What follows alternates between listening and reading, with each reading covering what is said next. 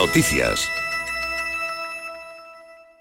He dado orden de Andalucía ha contabilizado 22 nuevos fallecimientos por COVID-19 y ha registrado casi 1.400 positivos por PCR, según los datos de este viernes de la Consejería de Salud.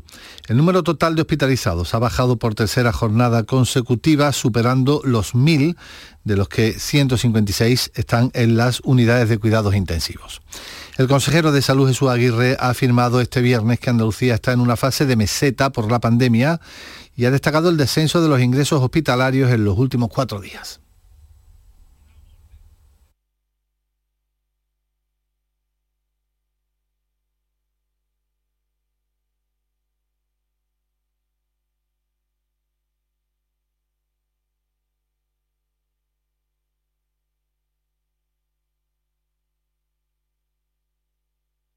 ...21... Hemos bajado en 82 en los últimos cuatro días. Yo hablo siempre que posiblemente estamos en una fase de meseta a nivel de ingreso hospitalario, Sindicatos y dirección de la compañía Lestis han, alcanzado un acuerdo que reduce a 440 la cifra de despidos desde los casi 600 previstos inicialmente en el expediente de regulación de empleo. Además, se ha acordado ampliar la cobertura de ERTE un mes para retomar la negociación y ampliar el acuerdo a finales de este mes de octubre. El acuerdo prevé prejubilaciones para la plantilla de más de 57 años con el 60% de la base reguladora de cotización hasta que se cumplan los 63. Por otra parte, la caída de la venta de automóviles en lo que va de año se ha situado en un 30%, según se ha puesto de manifiesto en un foro del sector en el que la vicepresidenta Nadia Calviño ha apelado a la oportunidad tecnológica que supone esta crisis. Sin embargo, desde la Asociación Nacional de Vendedores de Vehículos a Motor se señala que las ayudas del Gobierno para estimular el mercado no están siendo efectivas, como expone su representante Tania Puche plan Renove, que además no son los concesionarios los que adelantan la ayuda como en otras, como en otras ediciones, sino que el comprador recibe esa ayuda, pues eso al final está retrayendo también la, compra. Al final todo se trata de una cuestión de confianza. Si no tenemos eh, confianza en el contexto económico para poder invertir y tampoco vemos claras las herramientas para poder acceder a las ayudas, pues al final hay una retracción. La Feria General de Muestras de Armilla en Granada ha abierto sus puertas hoy pese a la pandemia en apoyo de los proveedores. La gran novedad de este año es su gratuidad, informa Mara Fuentes. Este evento multisectorial cumple ya 42 años, es el más longevo de Andalucía y en esta edición se quiere relanzar los sectores turístico, económico y gastronómico, pero será con grandes medidas de seguridad. Se reduce el aforo de todo el recinto ferial al 33% y solo habrá en el interior 25 expositores con una persona por cada 3 metros cuadrados. Entre las novedades, los expositores de diseño de las diputaciones de Málaga y Huesca y la presencia de las de Burgos y Guadalajara. Se prolongará durante todo el fin de semana coincidiendo con la Feria de los Pueblos y Sabores de nuestra tierra. En deportes, el Sevilla iniciará su andadura en la Liga de Campeones el próximo día 20 visitando el estadio del Chelsea según el calendario de la competición dado a conocer este viernes. Y en cuanto al pronóstico del tiempo, este sábado tendremos cielos poco nubosos, vientos fuertes en el litoral mediterráneo disminuyendo a lo largo del día y temperaturas en descenso. Tenemos a esta hora 12 grados en Tíjola, 14 en Castro del Río y 13 en Setenil de las Bodegas. Son las 11 y 4 minutos. Servicios informativos de Canal Sur Radio. Más noticias en una hora. Y también en RAI y canalsur.es. Descubre toda la programación de RAI en la radio a la carta de Canal Sur. RAI, Radio Andalucía Información. Hace una década se halló un extraño artilugio en el sótano de la mansión de Faustino Morel, coleccionista de arte, filántropo, escritor de vodevil y onanista declarado que vivió a comienzos del siglo XIX. Se desconoce la fecha de construcción de dicho aparato, su fabricante, motivo e incluso función. El radioscopio. Hay mucha más ciencia de la que crees.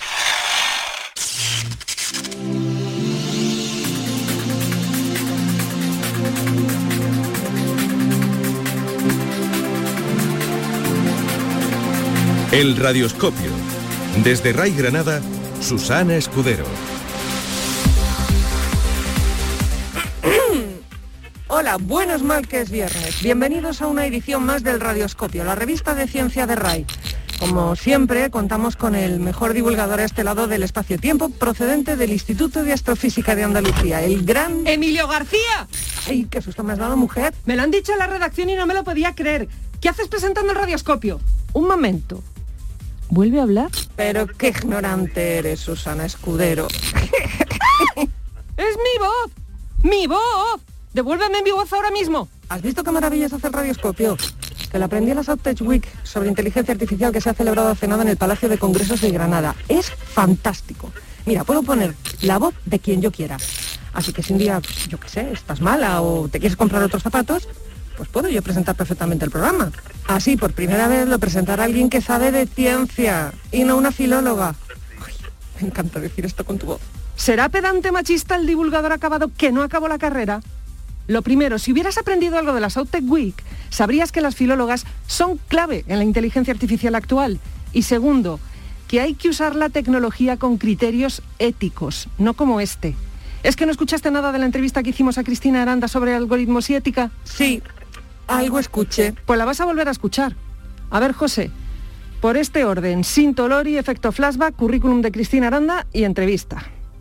Vaya mierda de presentación. Si es que tendría que presentar yo. Calla y devuélveme mi voz o te arranco la lengua.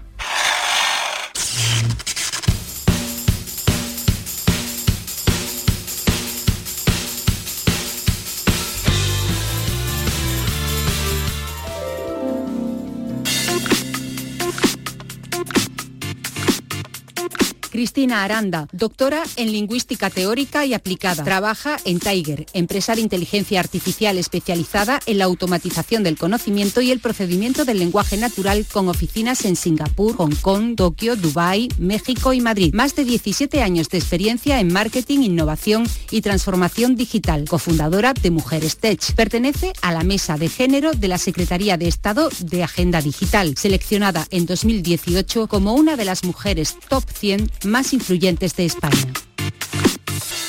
Cristina, escuchar tu currículum es hacerse dos preguntas rápidas que creo que además se van a poder responder de forma conjunta y muy rápida. La primera es, ¿qué hace una filóloga como tú, de hispánicas en tu caso, en un mundo de tecnología como este? ¿Y qué es el lenguaje natural en la inteligencia artificial? Pues una filóloga hace que las máquinas se entiendan. No olvidemos que a mí cuando me formulan esta pregunta yo siempre digo, ¿y en Google qué haces? Escribir palabricas, ¿no? Y no hay nada más filológico que la palabra. Y ahora trabajo en Tiger, que procesamos las palabras, que ayudamos a que las máquinas entiendan nuestro lenguaje. El lenguaje natural, pues eh, como tú dices, es el lenguaje que hablamos los seres humanos, ¿no? es la interacción persona-máquina, en este caso el código lingüístico, que una máquina tiene que entender. Pensemos que las máquinas hablan en binario, no entienden, no procesan, no tienen esa capacidad asociativa cognitiva que tenemos los seres humanos de establecer, pues por ejemplo, se explica muy bien en los chistes, ¿no? En los chistes locales, si yo no tengo el conocimiento de determinado aspecto local, no voy a entender ese chiste, ¿no? O esas metáforas, lo, que se llama dislocaciones semánticas, ¿no? Pero es un verdadero reto, ¿no? ¿Qué personalidad ponemos a los asistentes virtuales? A mí me parece a todas luces muy, muy apasionante y por fin se ve que los perfiles de humanidades vamos a tener un valor protagónico y co-creador ¿no? con, con, otros perfiles de ámbito científico-técnico. Mm, Cristina, siempre que pensamos en inteligencia artificial pensamos en una máquina malvada, oscura, en un lugar recóndito que nos está controlando, nos está vigilando, nos está...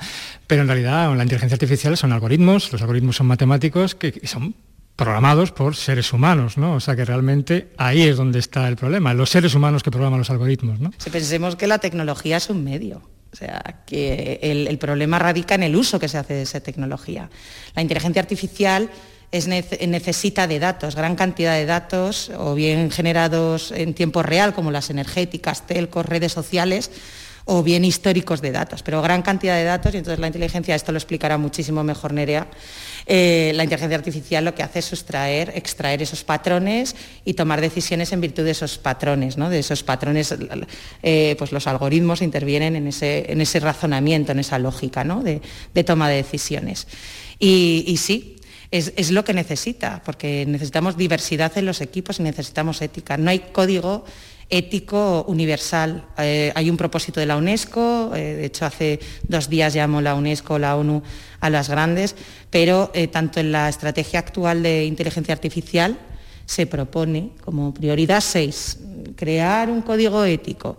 Y luego desde la Unión Europea se ponen tres guidelines, ¿no? de tres líneas, pues que sea justo, que sea robusto, que sea diverso. Ya, pero eso para las personas, si yo trabajo con data, tengo que tener un decálogo que me ayude. Y más si me si vengo de una de unos estudios que no hay un componente humanista o que no han recibido esa eh, esa formación humanista. ¿no? Entonces, e, ese es el gran reto, porque pensemos que los equipos de desarrollo están compuestos por eh, el 80% por hombres blancos de mediana edad, judío-cristianos, heterosexuales y sin discapacidad. Y por eso es necesario el, que, el fomento del espíritu crítico dentro de las aulas y el pensamiento computacional. Y eh, yo siempre invito esa la necesidad de contar con más diversidad de identidad, de género, de raza y demás, y, genera, y, también eh, eh, diversidad de conocimiento, ¿no? que haya personas de humanidades, filósofas, filósofos, antropólogas, co-creando con ingenieras de full stack, de voz, etc. Y, yo que, he tenido la suerte y tengo la suerte de trabajar en una empresa que son perfiles híbridos, que son, se aprende muchísimo. Cristina, muchas gracias por estar con nosotros. Muchas gracias. Y, yo quiero ver el cacharrito este de la inteligencia artificial del... ¿Que quiere ver el radioscopio? Sí, sí. No, no, no, no, no, querida. He venido aquí a verlo, porque, a ver, como, como persona que, que amante de la inteligencia artificial, pues quiero ver el primer, el primer. Mira, lo, no, no, Lo de la diversidad y todo eso está muy bien, pero el radioscopio solo lo toco yo. Y me lo dice un hombre en ese tonito. Vaya pasca, señor divulgador. No me afectó. Porque no te viste la cara, ¿eh? Lo decía todo. Mm, con la cara no. Pero sabes que gracias a lo que aprendí en el Congreso, el radioscopio es ahora capaz de describir perfectamente cómo te sientes simplemente analizando tu voz. Mira, como mis amigos. Que sí, que sí. Verás. Di, que se di algo, lo que quieras. Espera un momento, espera un momento, que lo pongo en modo voice analyzer. A ver, ahora. Di algo. Emilio habla inglés como el culo. Eh, qué gracioso. Análisis completado. Susana, hoy te encuentras moderadamente alegre, con suaves trazos melancólicos y un leve fondo de frágil inseguridad, tamizado con aires de esperanza en los que vibran suaves acordes de ilusión, probablemente causados porque esta tarde vas a ir al cine, concretamente a la sesión de las 7, para terminar el día cenando en ese japonés que tanto te gusta. Fin del análisis. Jope, lo ha clavado. ¿Ves? ¿Ves? A ver, ahora tú. Venga, a ver, lo que sé, a ver. Hoy hace algo de frío.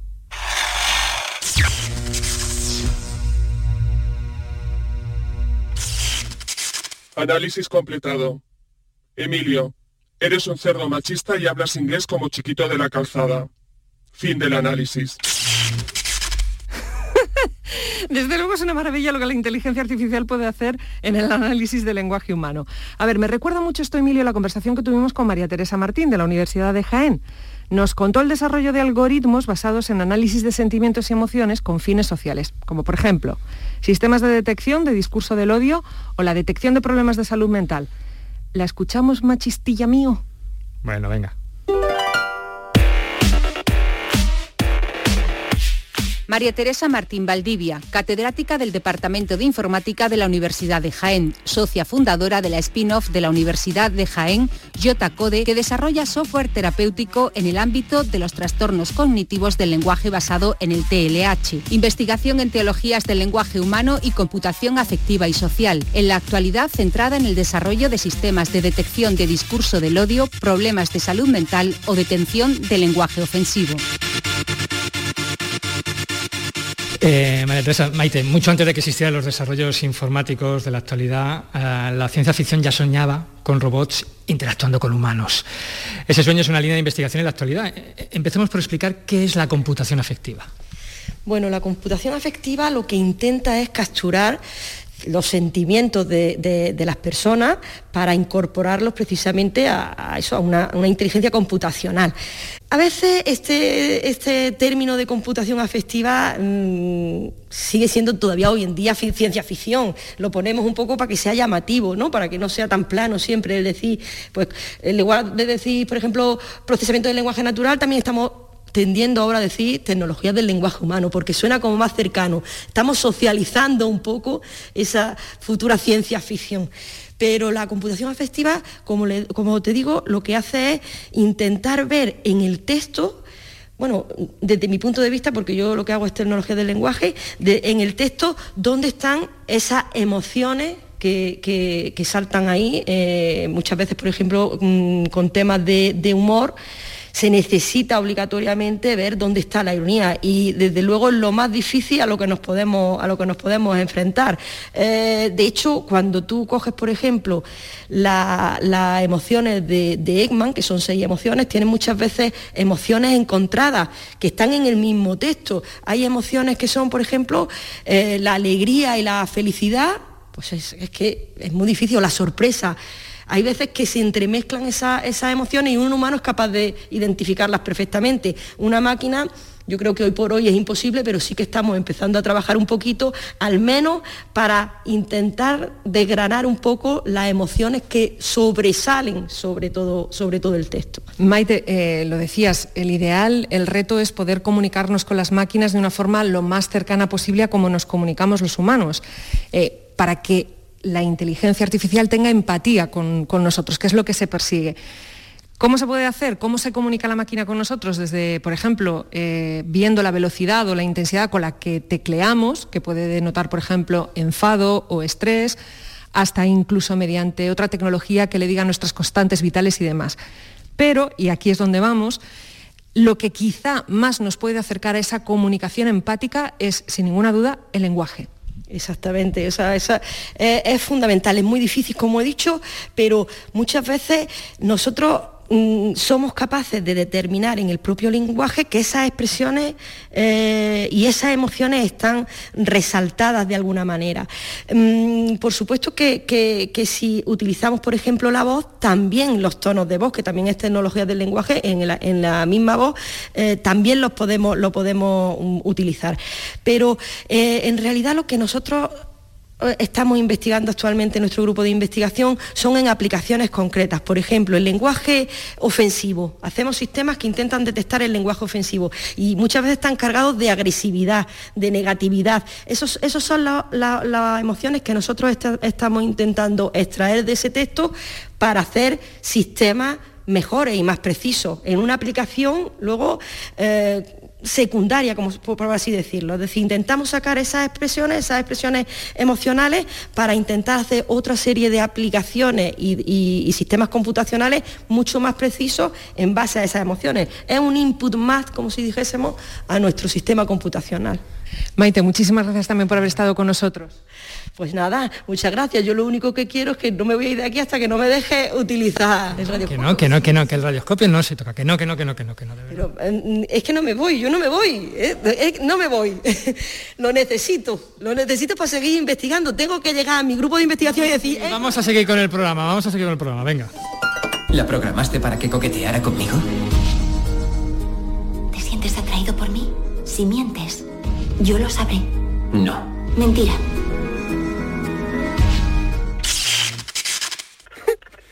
Oye, divulgador, que me encanta esto de ponerme la voz de quien quiera, incluida la tuya. Mira la filóloga. A ver, me voy a poner la voz de mi compi de la redacción, no. A ver, a ver. ¡Me encanta! Este es el boletín informativo de las nueve. ¡Qué fuerte! Ahora José, ahora José, el realizador. A ver. A ver, oh, oh, oh, oh. Susana, ese corte que me piden no está en el sistema, Bonica. Esto pasa por no trabajar con profesionales. ¡Me encanta! Emilio, ahora yo pongo tu voz y tú te pones la mía y hacemos el programa como si yo... Esto es radio, nadie lo notaría. Y vale ya que me lo rompes. Vale, vale. Oye, es que está chulísimo, pero la verdad que da algo de miedo a dónde puede llegar esta tecnología. Es como lo de los deepfakes, ya sabes, esos vídeos donde sustituyen la cara de alguien por la de otra persona con un realismo que es alucinante. Sí, y no solo eso, sino que la inteligencia artificial es capaz ahora ya de crear caras que no existen. Todo esto es el resultado de las redes generativas antagónicas, más conocidas como GAN. Y con eso hablamos en la South Tech Week con la gran Nerea Luis. ¡Al ataque! ¡Susa!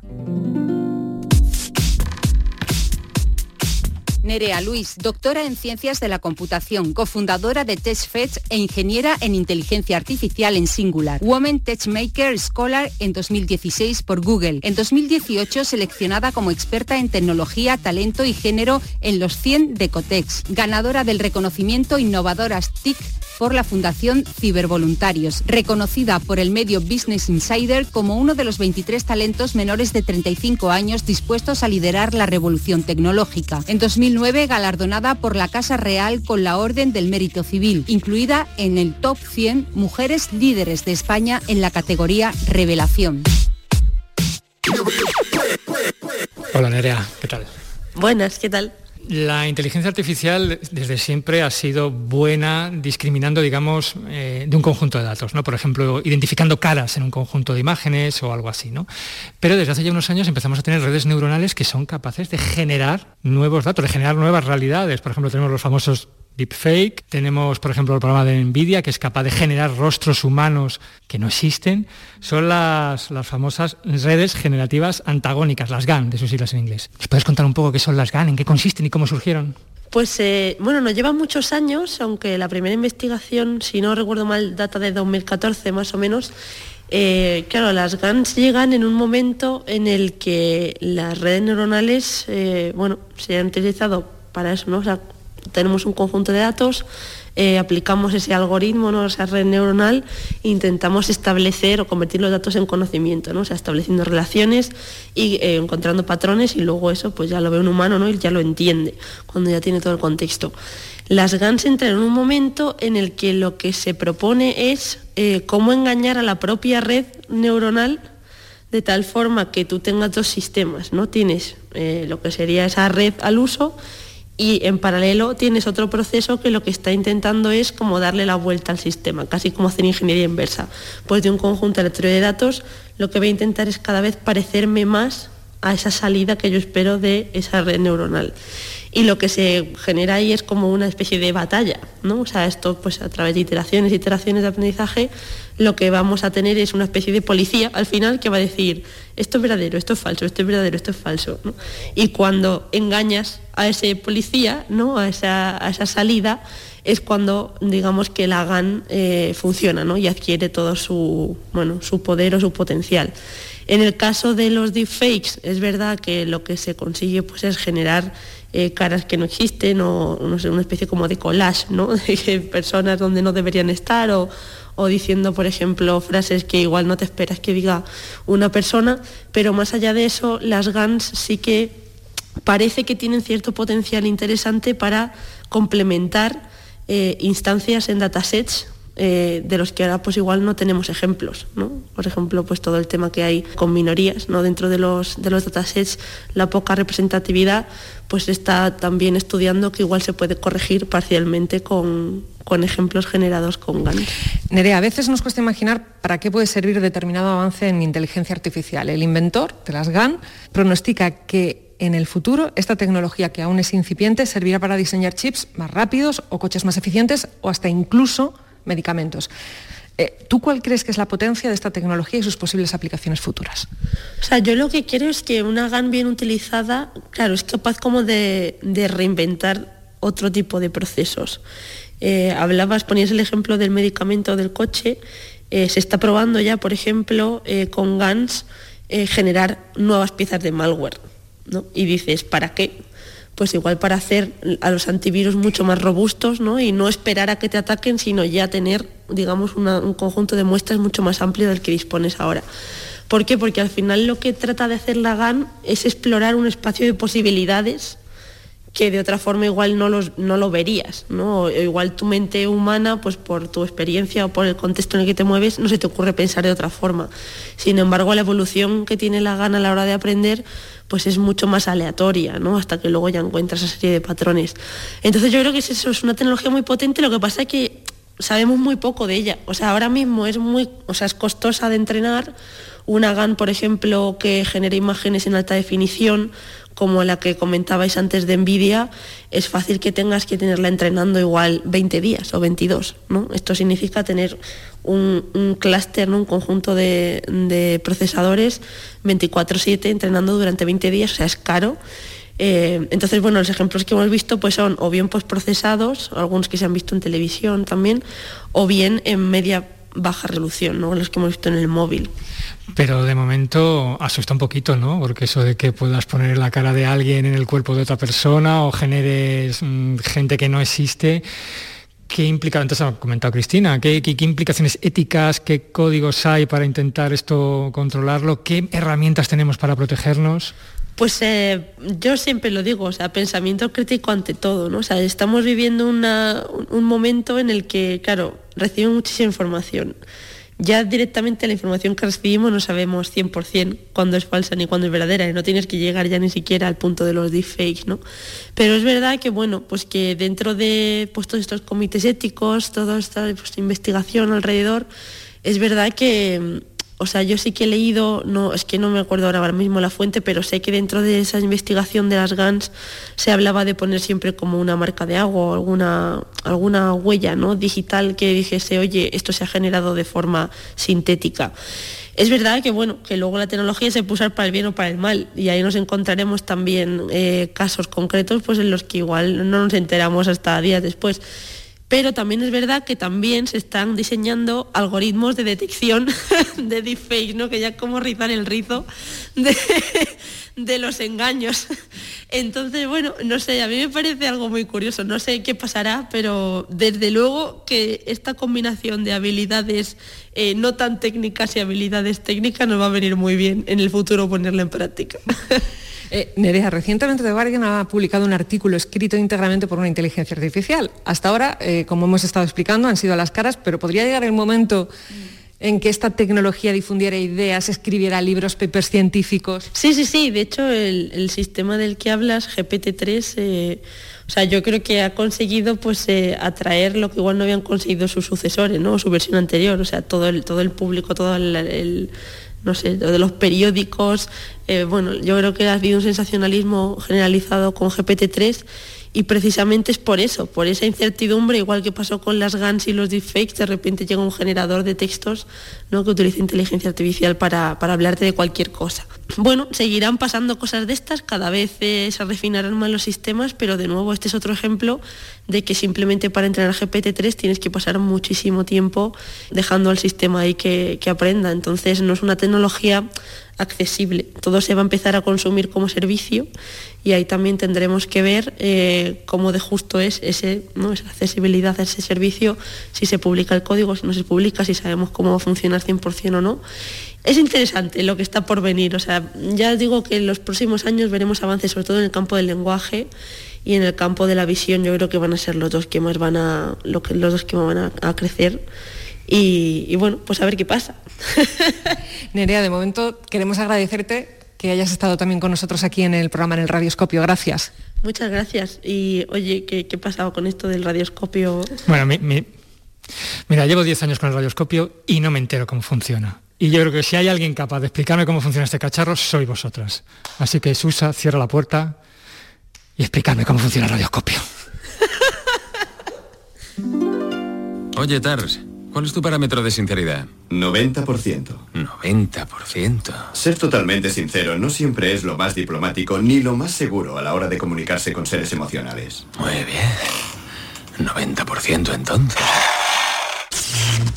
Ay, pillín, si has aprendido tantas cosas sobre el radioscopio en tan poco tiempo, gracias a estas campeonas de la inteligencia artificial. Unas cracks. Venga, que no hay tiempo para más. Nos vamos hasta la próxima semana. Este ha sido otro radioscopio. Realización de sonido, José Miguel Álvarez. Control de grabaciones, Antonio Barroso y Delfín Martínez. Con las voces de Almudena González, Noemí Fernández, José Miguel Álvarez y Mara Fuentes. Susa. ¿Sí? ¿Con, quién vas al cine esta tarde?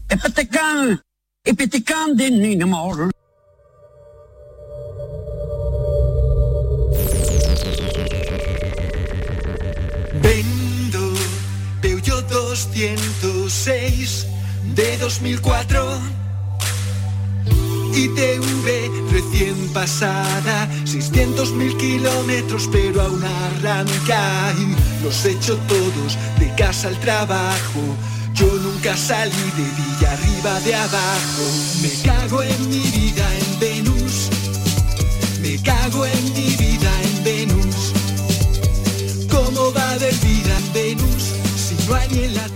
RAI. Radio Andalucía Información.